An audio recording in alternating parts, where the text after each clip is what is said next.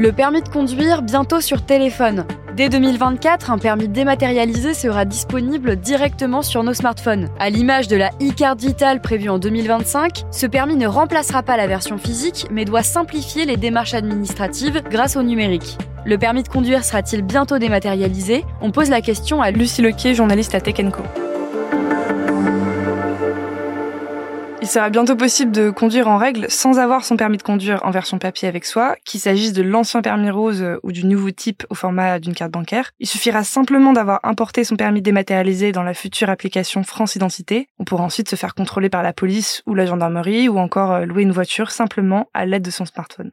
Le permis dématérialisé devrait être testé dans certaines régions dès cette année. Comment est-ce que ça va se passer? Les premières expérimentations se dérouleront au troisième trimestre dans les départements du Rhône, des Hauts-de-Seine et de l'Eure-et-Loire. Ces territoires ont été choisis parce qu'ils sont représentatifs du pays, car ils présentent un mix entre urbain et rural. Ils sont aussi dotés de grands axes de circulation où les forces de l'ordre pourront tester les contrôles routiers dématérialisés. Le but est de mesurer le niveau d'adhésion de la population et l'efficacité du dispositif qui doit être généralisé euh, d'ici 2024, quelques semaines avant la carte d'identité dématérialisée. Celle-ci est déjà testée par plusieurs dizaines de milliers de Français en ce moment même. Et comment sera-t-il accessible? Le permis dématérialisé sera disponible dans l'onglet Portefeuille de l'application France Identité, qui sera accessible sur iOS et Android en 2024. On pourra y accéder même sans connexion Internet. Pour l'instant, deux méthodes différentes existent pour l'importer sur l'application, mais elles ont pour condition commune de disposer d'une carte d'identité électronique en règle, c'est-à-dire la nouvelle version au format carte bancaire, et de l'avoir préalablement importée dans l'application. Et est-ce que c'est sécurisé? Alors, face à cette question, le ministre de l'Intérieur, Gérald Darmanin, affirme que, je cite,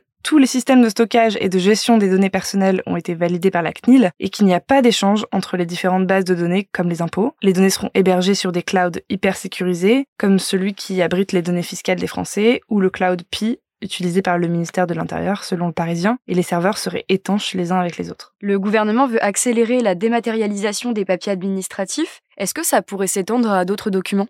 Effectivement, le gouvernement veut numériser les services administratifs. La carte vitale dématérialisée doit être proposée au grand public euh, fin 2025. Et le gouvernement vise aussi le dépôt de plaintes en ligne dès cette année. Alors ça servirait à simplifier et accélérer les démarches et éviter de transporter plusieurs justificatifs sur soi. Mais ces documents numériques euh, ne reviendront évidemment pas sur la possibilité d'utiliser euh, les versions physiques. Merci d'avoir écouté ce nouvel épisode de la Question Info. Tous les jours, une nouvelle question et de nouvelles réponses. Vous pouvez retrouver ce podcast sur toutes les plateformes d'écoute, sur le site et l'application BFM TV. À bientôt!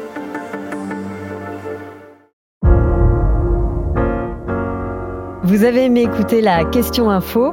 Alors découvrez le titre à la une, le nouveau podcast quotidien de BFM TV. Les grands récits de l'actualité, des témoignages intimes, c'est tous les soirs sur vos plateformes préférées. À bientôt